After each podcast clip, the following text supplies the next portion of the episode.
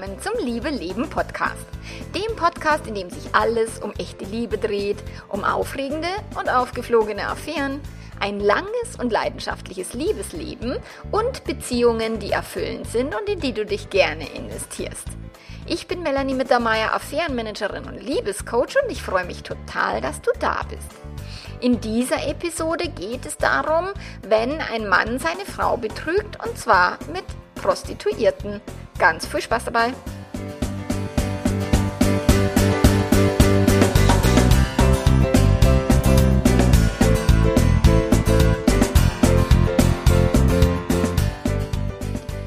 Ja, wenn ich ganz viel Spaß dabei sage, dann muss ich selber immer lachen, weil ich mir dann denke, echt, das ist, äh, das ist schon ein bisschen arg strange und weird, wenn ich, wenn ich viel Spaß wünsche. Und trotzdem ist es auch bei diesem Thema, was jetzt für viele Frauen, die das erleben oder erlebt haben, ein ganz, ganz, ganz schlimmes, schmerzhaftes Thema ist und eine Erfahrung, auf die sie gerne verzichtet hätten.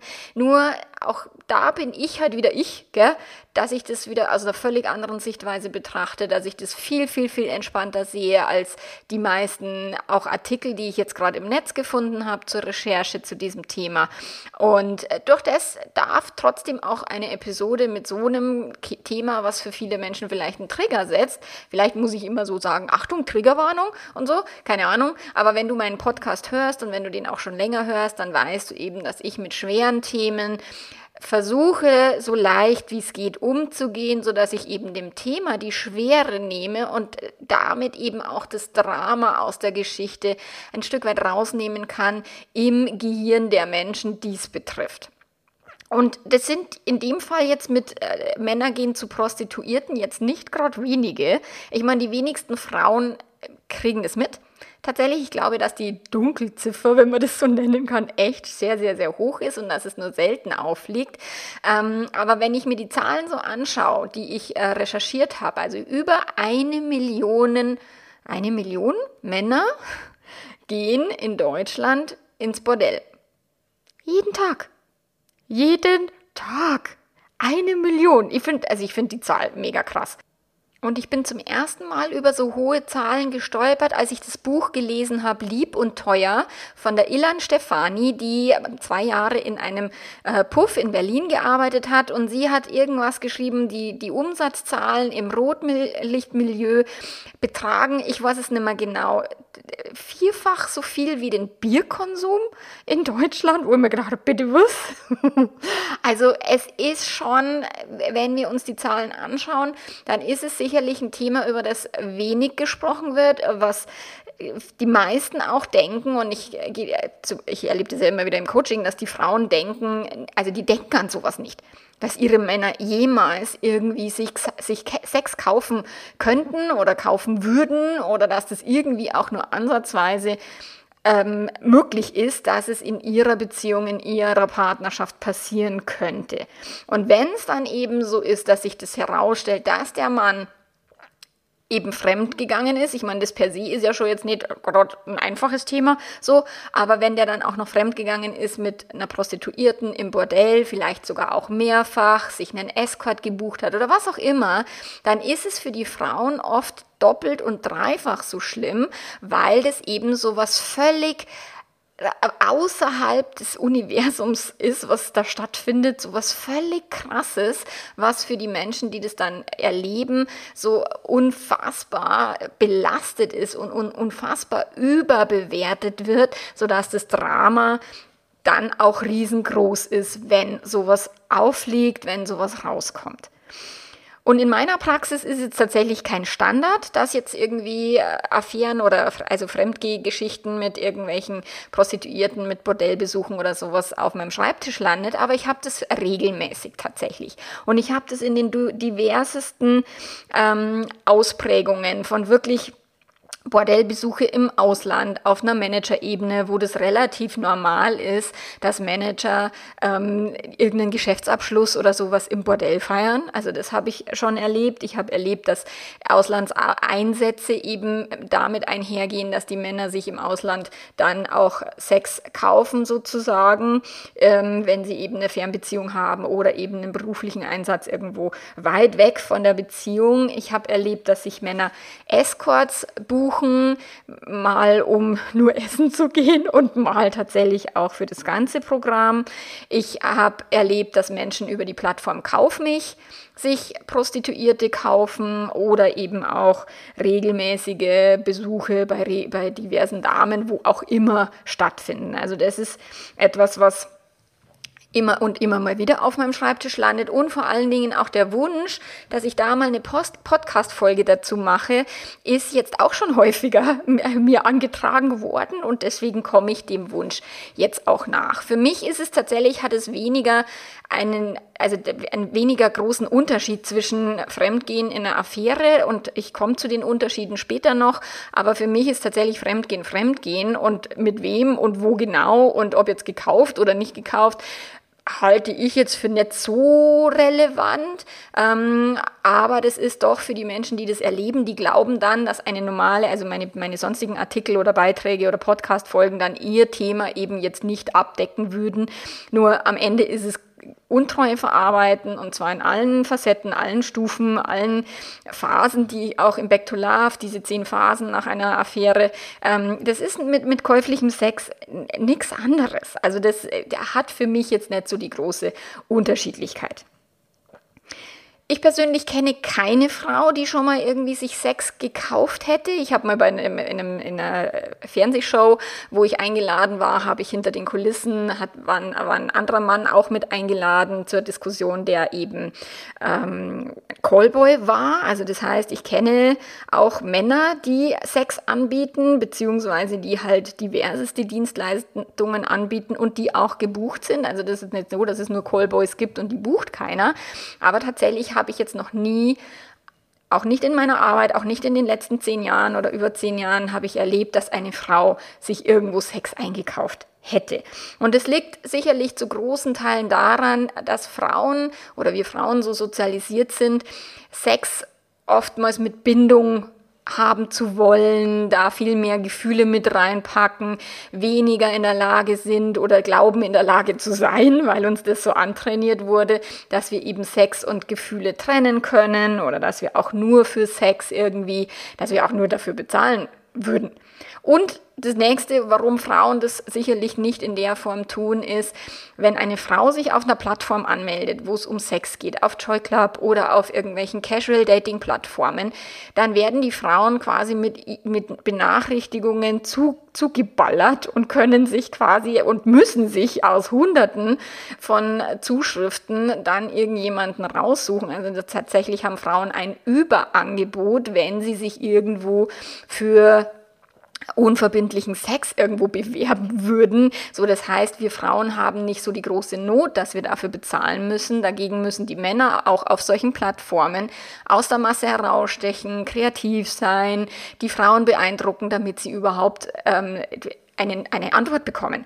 So, und durch das ist die Not natürlich bei den Männern größer und die Not auch, ähm, oder die, das sich einzukaufen, liegt sicherlich auch daran, dass die Männer halt jetzt jahrhundertelang oder jahrtausendelang auch immer das Geld verdient haben und dass es ja relativ neues Phänomen ist, dass Frauen eigenes Geld haben. Also das hat sicherlich sehr viel mit Geschichte zu tun, mit Sozialisierung, mit dem, wie Frauen auch erzogen werden und wie Männer erzogen werden. Und am Ende ist ähm, im Angebot, ich denke nicht, dass wenn man ein Männerbordell jetzt, also ein Bordell für Frauen mit Männern eröffnen würde, dass das irgendwie überleben könnte. Also das wird wahrscheinlich pleite gehen, vermute ich. Ich schätze nicht, dass Frauen das sehr stark nutzen würden. So, und durch das ist natürlich regelt auch die Nachfrage, das Angebot. Und äh, es ist das älteste Gewerbe der Welt. Es hat schon immer bestanden und wird aus meiner Sicht immer weiter bestehen. Ob man sich jetzt darüber aufregt, ob man darüber diskutiert, das zu verbieten. Es, ich habe das häufig jetzt auch erlebt in den Corona-Zeiten, als ich gesagt habe, naja, aber die dürfen doch jetzt gar nicht arbeiten. Ja, Pustekuchen, die finden Wege. Also viele Menschen finden Wege, um auch tatsächlich, wenn es verboten ist, dieser Tätigkeit nachgehen zu können. Und andere Menschen finden Wege, diese Tätigkeit einzukaufen. Ich meine, Menschen nehmen Drogen, das ist auch verboten und das kriegen die auch hin. Also von dem her, es ist, denke ich, nicht, dass wir das über Verbote regeln können. Ich würde gerne, oder mir würde es am Herzen liegen, das Prostituiertenschutzgesetz zum Wohle der Prostituierten aufzusetzen und nicht gegen die. Aber da bin ich zu wenig tief in der Materie drin, deswegen kenne ich mich nicht gut genug aus, um da wirklich mit zu diskutieren. Und eine der häufigsten Fragen, die da an mich herangetragen werden, ist, warum tun Männer sowas? Also für die Frauen ist es unvorstellbar und unfassbar, dass Männer sowas tun. Und es liegt auch an dem, was ich gerade schon gesagt habe, dass wir Jahrtausende lang anders, völlig anders sozialisiert worden sind, völlig anders erzogen worden sind, völlig andere Muster auch in uns tragen, sodass wir Frauen oft nicht nachvollziehen können, warum tun Männer, was sie tun und die Männer nicht nachvollziehen können, was tun die Frauen. So, und müssen wir auch nicht in der Form. Nur warum gehen jetzt Männer zur Prostituierten, ins Bordell und so weiter. Und da gibt es natürlich ganz, ganz viel verschiedene Gründe und nicht nur, ja, der will halt einfach nur den, seinen sexuellen Frust abbauen oder seinen Stau loswerden oder zu jeder verfügbaren Tages- und Nachtzeit irgendwie einfach mal Sex haben, wie er möchte oder Vögeln. So, es, das ist schon sehr viel differenzierter zu betrachten. Und das, was ich erlebe und was auf meinem Schreibtisch schon gelandet ist, sind wirklich die unterschiedlichsten Themen. Also von einer krassen Sexsucht, also wirklich krasse hohe Beträge auch ausgegeben, um eben sich Sex einzukaufen, bis hin zu totaler Schüchternheit und über eben so ein Portal festzustellen, oh, ich kann ja mir eine Frau leisten, die sich mich wahrscheinlich oder mir nicht in der freien Wildbahn irgendwie annehmen würde. Das hat viel zu tun natürlich mit sexueller Frustration, äh, was in vielen, vielen Langzeitbeziehungen ein großes Thema ist.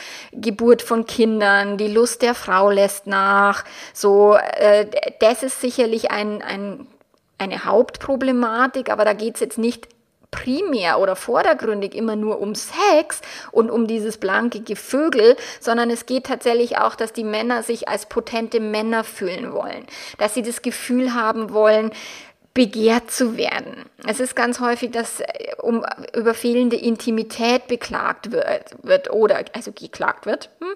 ähm, dass viel Gemecker stattfindet in, in den Langzeitbeziehungen, dass eben Männer dann denken, ich bin nicht gut genug oder sie, ich, sie hat eh immer was an mir auszusetzen und sich dann eben über dieses Ventil ihr Selbstwertgefühl auch ein Stück weit versuchen zu verbessern.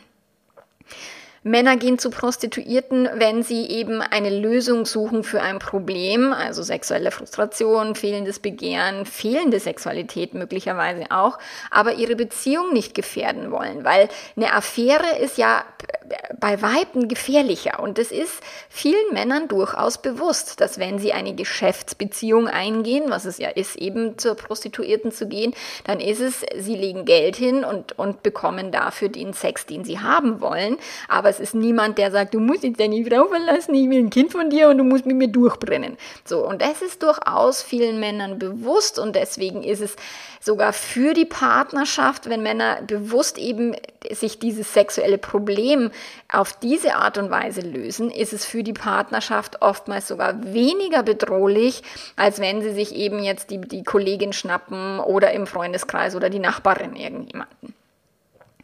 Dann ist es sicherlich so, dass es sehr unkompliziert ist. Ich meine, man geht dahin, man bezahlt Geld und, und dann kriegt man, was man will. Also es ist, die Männer müssen nicht in eine Bar gehen, sie müssen keine Frau bezirzen, 27 äh, Mal einladen, bis sie dann einmal mal mitgeht, so, sondern sie gehen dahin, legen ihr Geld auf den Tisch und gut ist. So, also es ist sicherlich auch diese leichte Verfügbarkeit, was ein Stück weit trotzdem spannender ist als jetzt eben nur Pornokonsum oder nur Selbstbefriedigung. Das reicht vielen Männern nicht. Die wollen schon in Interaktion mit echten Frauen oder ja, Prostituierten oder was auch immer, sie wollen da schon mit einem echten Menschen zu tun haben. Und dann ist es möglicherweise auch der Reiz des Verruchten und des Verbotenen, das was dort sicherlich ein Stück weit mitschwingt, eine Art Kick, die sich jemand holen möchte, ähm, weil es halt sowas in unserer Gesellschaft halt nicht, nicht erlaubt ist und weil man dann in der Ehe vielleicht diesen Blümchensex hat oder dieses, was halt immer standardmäßig ist und dort wird es halt dann wirklich düster und dunkel dunkel, Rotlicht und so. Das hat eine gewisse andere, also einen anderen Anreiz fürs Gehirn. Und dann habe ich auch in dem Buch von der Ilan gelesen, dass manche Männer tatsächlich bei ihr nur mit ihr reden wollten. Die wollten einfach mal jemanden, der ihnen zuhört, der aufmerksam ist, der sie versteht. Also sie hatte irgendwie immer mal wieder jemanden, der überhaupt gar nicht mit ihr Sex haben wollte, sondern wo es wirklich um dieses Ich möchte als Mensch irgendwie gesehen werden, ich möchte als Mensch verstanden werden. Viele Frauen, die, die auch bei mir in der Beratung, und das ist auch das, was ich im Internet gelesen habe, bei der Recherche, erachten das als sowas wie ein krankhaftes Verhalten oder auch ein respektloses Verhalten.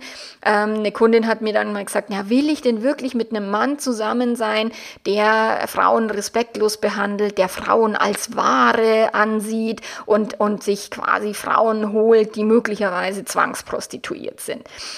Und da wird den Männern dann schon unterstellt, dass sie ganz bewusst quasi Frauen mies misshandelt, misshandeln wollen.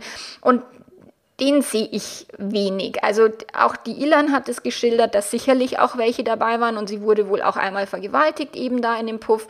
Es gibt sicherlich auch Männer, die das, die das reizt, die Frau zu unterwerfen, die das cool finden, eine, eine Ostblock-Schlampe sozusagen einfach wegzuknallen, ohne Rücksicht auf Verluste. Nur das erlebe ich jetzt in der Beratung gar nicht quasi. Also so wirklich komplett rücksichtsloses, menschenverachtendes Verhalten bei den Männern, die dorthin gehen, erlebe ich nicht. Und es ist auch, hat die Ilan geschrieben, hat sie auch nicht in der Form erlebt. Deswegen würde ich da immer ein bisschen aufpassen mit diesen vorschnellen Verurteilungen. So, es gehen die unterschiedlichsten Männer ins Bordell, wirklich die, die dominanten, erfolgreichen ähm, Geschäftsleute bis hin zu aber auch total schüchterne Männer, die eh kaum ihr Sexleben selber mal sich selber eingestehen können, geschweige denn dann sich mit der Ehefrau darüber austauschen, weil sie das nie gelernt haben und weil sie einfach auch viel zu schüchtern sind, viel zu viel Scham in sich tragen. Und das können sie dann dort viel, viel, viel entspannter leben oder nach außen tragen, als sie es in ihren Beziehungen können. Weil viele Frauen sagen, warum ist er denn nicht zu mir gekommen? Ja, weil die Hürde so viel größer ist, so quasi die, die Drecksau irgendwie bei der Frau rauszulassen, als dann eben bei einer wildfremden Person, die dafür aber auch eine Gegenleistung bekommt, also Geld. So, das ist total unterschiedlich. Die unterschiedlichsten Schichten gehen eben zu Prostituierten. Ich habe das mal erlebt, dass es eben über Tantra-Massage, dann ein, ach, das ist ja angenehm, ach, das ist, tut mir gut, ach, das ist schön, bis hin eben dann zu äh, über Kauf mich Portale dann echten Sex mit, mit, mit echten Prostituierten oder, oder auch Hobby-Prostituierten. Also es gibt ja auch Frauen im Netz, die das wirklich so nebenbei machen, so halb professionell sozusagen und sich irgendwie ihr, ihr, Gehalt aufbessern oder ihr Studenten. Ähm, Leben da versüßen, indem sie eben Sex anbieten und das halt sich gut bezahlen lassen. Und das ist wirklich dieses, die Verfügbarkeit ist sicherlich ein Thema, aber eben nicht, dass das jetzt, dass es schlechte Menschen sind, dass die irgendwie ein krankhaftes Verhalten an den Tag legen oder eben extrem respektlos oder verwerflich sind oder umgehen wollen mit Frauen. Und Mal klar wird es auch manchmal krankhaft, wenn es eben dann so einen Suchtcharakter an, annimmt, wenn Menschen quasi oder Männer dann ihr ganz normales Leben in der Form nicht mehr weiterleben können, weil sie tatsächlich da permanent wie so Süchtige in die Bordelle gehen müssen und da unfassbar viel Geld auch lassen. Also das ist wie mit allem. Ich meine, wenn wir, wir können arbeiten und Arbeit ist erstmal gut, viel arbeiten ist auch erstmal jetzt nicht so schlecht, aber wenn es zur Sucht wird, wenn man zum Workaholic wird, wird, dann ist es ungesund. Sport kann, wenn es suchtmäßig ausgeübt wird, kann Sport sehr ungesund sein. Suchtsubstanzen, Alkohol, Drogen, logischerweise ungesund im Übermaß und wenn man das eben ausufernd aus, äh, ausübt und dann eben das normale Leben nicht mehr normal leben kann. Ist es denn jetzt wirklich so, dass die Männer die Frau kaufen? Das ist auch das, was ich immer wieder höre, ist, boah, wie kann der sich nur eine Frau kaufen? Das ist ja wohl das allerletzte und so.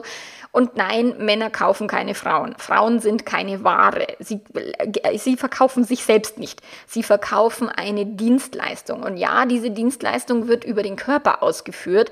Aber wenn ich mir jetzt einen Haarschnitt kaufe, dann ist es auch eine Dienstleistung, die ich beim Friseur erwerbe. Die, der Friseur oder die Friseurin macht es auch mit ihren Händen.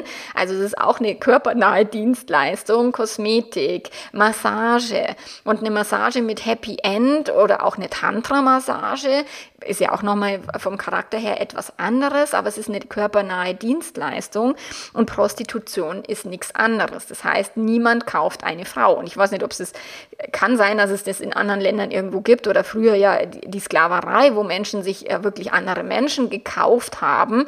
Ähm, das ist ja da nicht der Fall. Es ist wirklich eine Dienstleistung. Es ist eine Dienstleistung, wie andere tatsächlich zur Massage gehen. Es gibt Menschen, die machen das immer und immer wieder. Das ist auch das, was, was dann meine Kundinnen sagen. Oh Gott, wie kann ich denn sicher sein, dass er da nie wieder hingeht? Sage ich, kannst du nicht.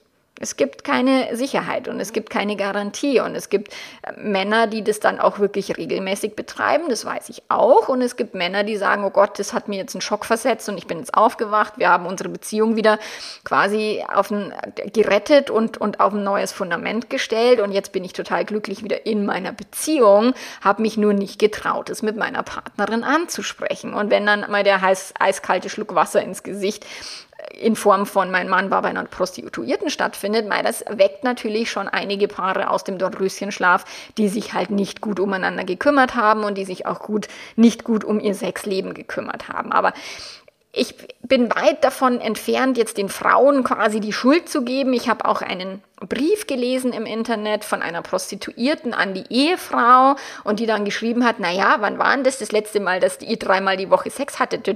So. Und ich glaube nicht, dass eine Ehefrau dafür da ist, um dreimal die Woche Sex liefern zu müssen, sondern dass Paare quasi sich ihre sexuellen Bedürfnisse immer wieder miteinander besprechen dürfen, müssen und immer wieder aushandeln müssen, wie viel ist viel, wie viel ist wenig, was willst du, was will ich und wie kommen wir da auf einen Nenner, auch wenn wir gerade gerade kleine Kinder haben, auch wenn gerade irgendwelche Krankheiten am, im Spiel sind, auch wenn gerade irgendwie ähm, Stress im Job oder sowas oder wenn generell das ähm, Bedürfnis nach Sex total unterschiedlich in einer langen Beziehung ist, dann müssen sich die Menschen halt zusammenhocken und irgendwie drüber diskutieren.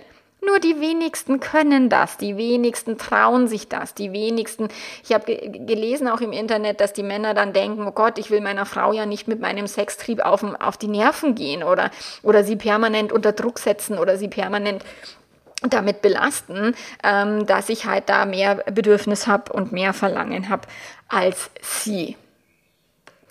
Und auch wenn es nicht vordergründig immer nur um den puren Sex geht, es geht nicht wirklich um Gefühle. Also ich äh, hatte das auch schon, dass dann ähm, Männer die Bewertung über die Damen im Internet hinterlassen. Das ist wohl, also es ist ja nicht wie früher, dass man irgendwie in der Ingolstädter Straße München, dass man da eine aufgabelt, machen sicherlich auch manche Männer noch, aber letzten Endes ist es ja wirklich ein, ein Online-Business auch mittlerweile geworden oder ein kombiniertes On- und Offline-Business und Männer schreiben Bewertungen über diese Damen dann ins Internet. Und wenn die Ehefrau das dann lesen kann, fühlt sie sich möglicherweise eben ähm, ja, im Vergleich als wäre sie schlechter als die Prostituierte oder als hätte der Mann dann doch mehr Gefühle für die Prostituierte, als er zugibt oder sowas. Und ja, Gefühle sind sicherlich im Spiel, aber das hat nichts mit Liebe zu tun. Also nichts mit Liebesgefühle oder irgendwie Verliebtheit oder ein, ich will jetzt mit dir den Rest meines Lebens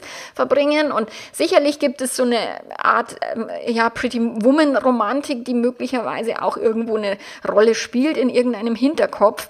Aber das ist jetzt eher nicht so der Fall. Ich habe äh, erlebt, dass tatsächlich eine, eher dann die Prostituierte, meistens eben jemand aus einem ärmeren Land, dann quasi den Mann nutzen würde wollen als Sprungbrett in ein besseres Leben. Ja, sowas kommt vor. Und dann eben hofft, der würde sich jetzt verlieben.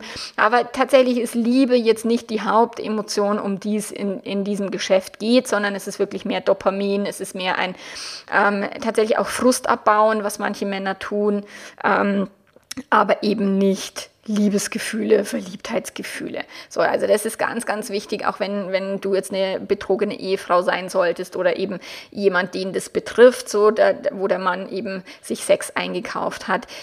Das bewerten Frauen viel zu sehr über, weil sie sich selber da reflektieren und sich denken, naja, ich müsste da Gefühle haben, sonst könnte ich das nicht und dann wiederum ihr eigenes ähm, Wertesystem über den Mann quasi drüber stülpen und das ist halt nicht der Fall. Also das ist, das ist auch die positive Variante, die ich immer sage, naja, es ist, er ist fremdgegangen, ja, es ist Untreue, absolut, er hat dich betrogen, das ist klar und es ist wahr und es ist nicht so, wie ihr abgemacht habt, ein, ein, ein monogames System, aber am Ende ist es tatsächlich weniger dramatisch, finde ich, und weniger schwer auch aufzuarbeiten, wenn es eben um Geschäftsbeziehungen geht. Ich, was ich schon an Fällen erlebt habe, wo die Menschen dann nicht von der Liebelei losgekommen sind oder wo die Geliebte dann irgendwelche, also entweder ein Kind gekriegt hat, wo ich mir denke so, what, das wird jetzt eine Prostituierte, die wird es jetzt doch nicht drauf anlegen. Ähm, oder die Geliebte dann irgendwie der Ehefrau irgendwie Briefe geschrieben hat, WhatsApp geschrieben hat, sie angerufen hat, vor dem Haus gewartet hat und geklingelt hat, um der irgendwie reinzudrücken, dass die Scheiße im Bett ist. Also ich habe schon so viele Sachen erlebt, was eine Prostituierte niemals tun würde, weil die äh, mischt sich nicht ein in das Leben von diesen Menschen, weil die kriegt Geld und fertig. So durch das hat es natürlich auch wiederum Vorteile und ist nicht so belastend für eine Beziehung aus meiner Perspektive und auch aus meiner Erfahrung, die Hygienevorschriften, also klar, wenn es jetzt irgendwie ein Straßenstrich ist oder eine, eine Hobbyprostituierte, die das jetzt nicht so genau nimmt, wobei ich würde das nicht den Menschen andichten wollen. Normalerweise ist tatsächlich im professionellen Gewerbe ist die Hygiene viel, viel höher. Da müssen die Männer vorher duschen gehen. Die müssen immer ein Kondom benutzen. Da wird gar kein, ja, wir machen es ohne Kondom. Dann wurde gesagt, ey, geht's noch? Nein. Wiederschauen, der nächste bitte. So, Prostituierte möchten nicht schwanger werden. Sie möchten auch nicht, dass der Mann sich trennt von seiner Frau und sie haben auch mit seiner Frau letzten Endes überhaupt nichts am Hut. So, es ist eine Geschäftsbeziehung. Es ist wirklich eine Dienstleistung und das ist es, was eigentlich sehr positiv ist und was man als betroffene Ehepartnerin oder Partnerin tatsächlich auch so sehen muss, finde ich, weil das halt ein Stück weit Erleichterung bringt. Wenn ich sage, okay, er hat sich eine Massage mit Happy Ending gekauft, okay, wo ist denn jetzt das ganz, ganz große Problem? Das ist ja nur, weil wir in unserer Gesellschaft gelernt haben, dass das ganz was Schlimmes ist und ganz was Düsteres und ganz was Verwerfliches, wenn Männer zur Prostitution gehen. Und ich meine, eine Million jeden Tag. Äh, irgendwas stimmt hier nicht mit der gesellschaftlichen Moral und wird, wie die Realität wirklich ausschaut. Okay, was kannst du jetzt tun, wenn es dich betrifft, wenn es in deiner Ehe vorkommt, dass das auffliegt, aufgeflogen ist, dass es eben, äh, dass dein Mann sich äh, Sex gekauft hat?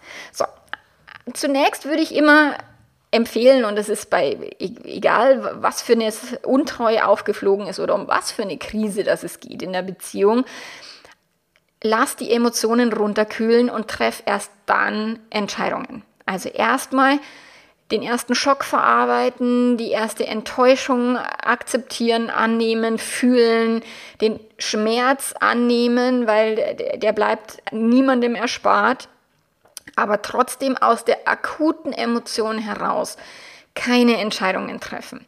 Ich würde dir auch empfehlen, tatsächlich nicht im Internet zu googeln, äh, weil das, was ich da gefunden habe an Texten im Internet oder an Foren im Internet, die dieses Thema behandeln, es ist wirklich gruselig. Von wegen, das kann man niemals verzeihen, das kann man, so einem Mann kann man nie wieder vertrauen und du solltest dir gut überlegen, ob du dem wirklich deine Kinder nochmal anfangen. Bitte was?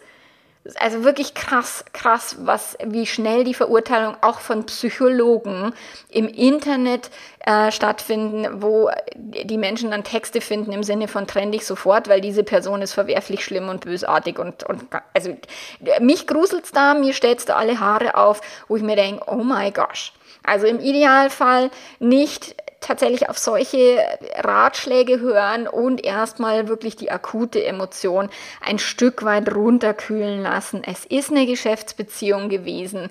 Es ist nicht dein, deine Schuld oder deine Problematik. Kann sein, dass es mit der Beziehung zu tun hat, aber es muss nicht mit der Beziehung zu tun haben. Im nächsten Schritt würde ich tatsächlich, ich meine, das Gespräch gesucht hast du sicherlich sofort, bevor die Emotion runtergekühlt ist. Also ich weiß, das geht hier Hand in Hand oder ineinander über.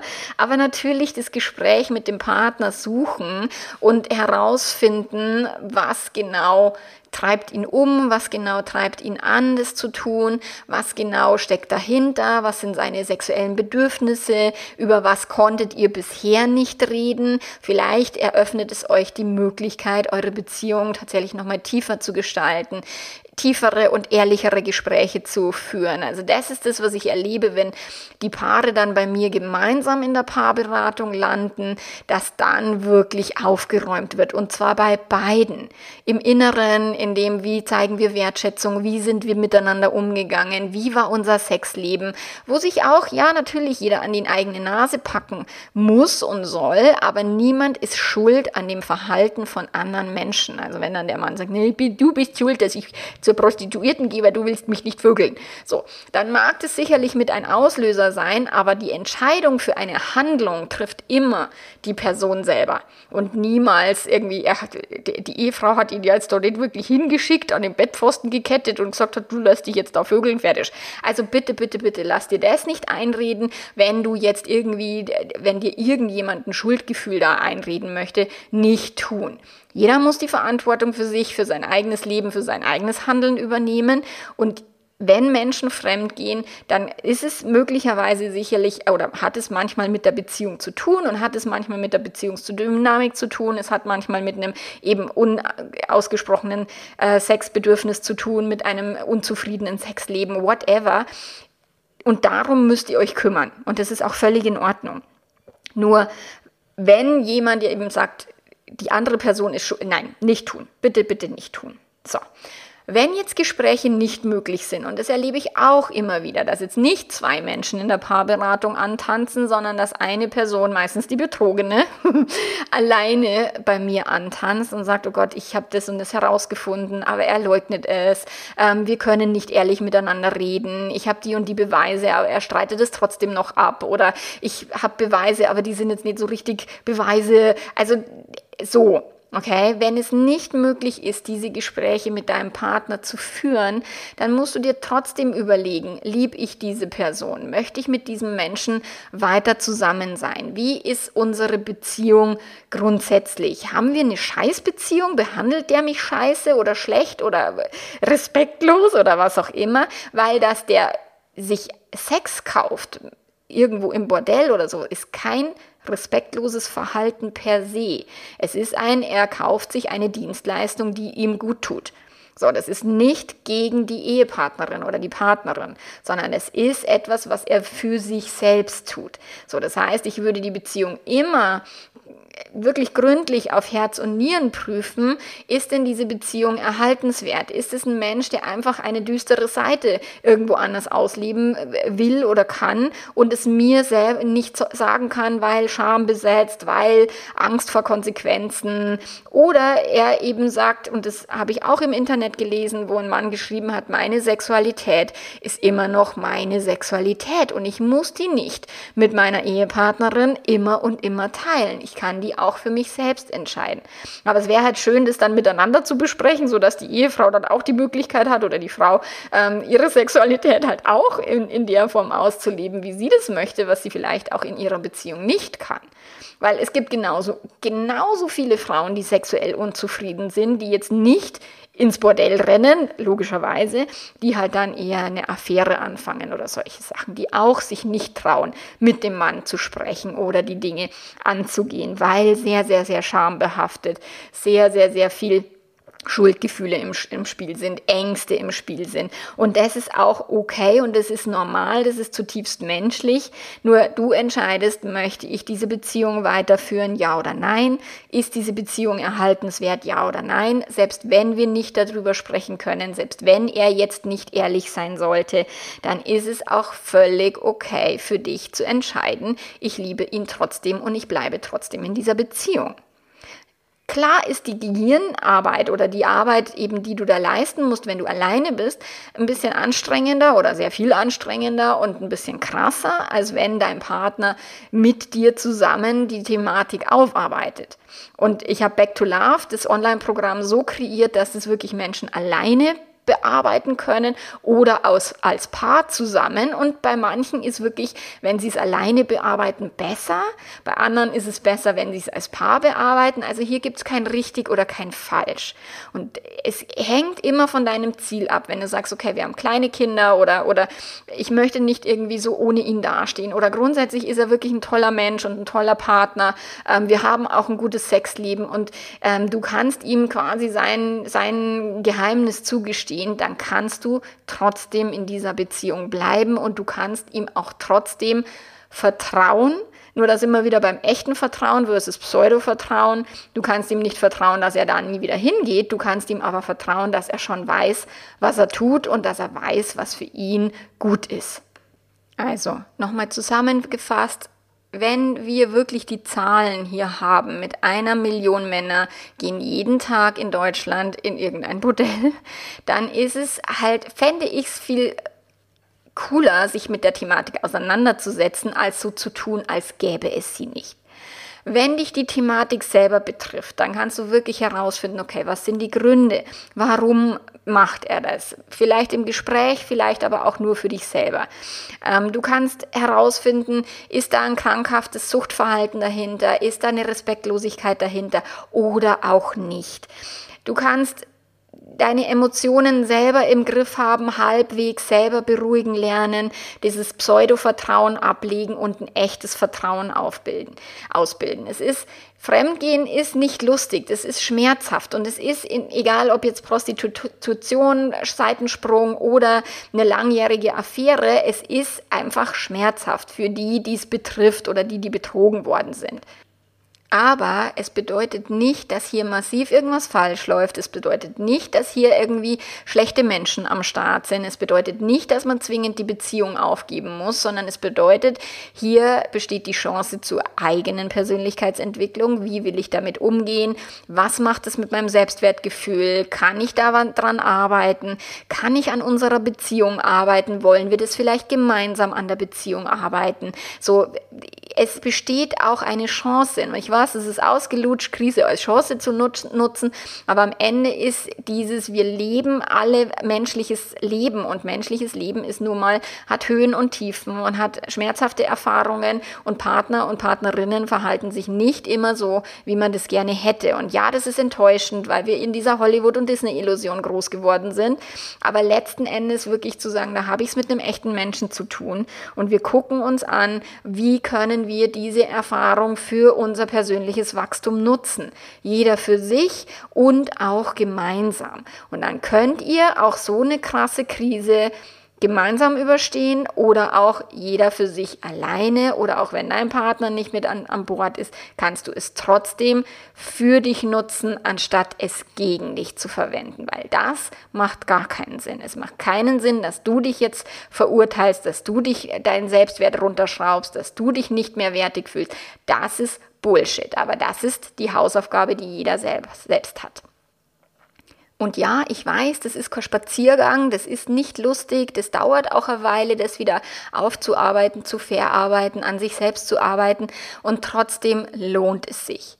Hol dir bitte die Hilfe, die du brauchst, hol dir die Unterstützung, Du musst da nicht alleine durch, aber hör bitte nicht auf die verurteilenden Ratschläge aus dem Freundeskreis oder aus dem Internet. Und dann kriegst du das entweder für dich gebacken oder ihr kriegt es gemeinsam hin.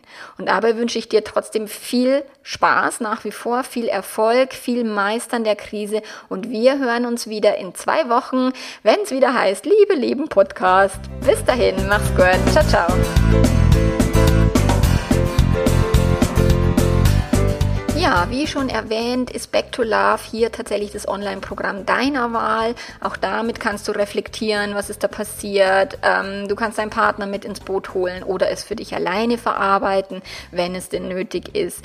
Du kannst dir auf meiner Webseite verschiedenste Podcast-Artikel, äh, Podcast-Artikel, Podcasts und Blogartikel äh, holen, die dich unterstützen. Und äh, du kannst dich auch für meine kostenlose E-Mail-Serie anmelden, um eben vorwärts zu kommen. Es ist nicht das Ende der Welt, auch wenn es super schmerzhaft ist und wenn es sich so anfühlen mag. Wir hören uns wieder in zwei Wochen. Bis dahin, mach's gut. Ciao, ciao.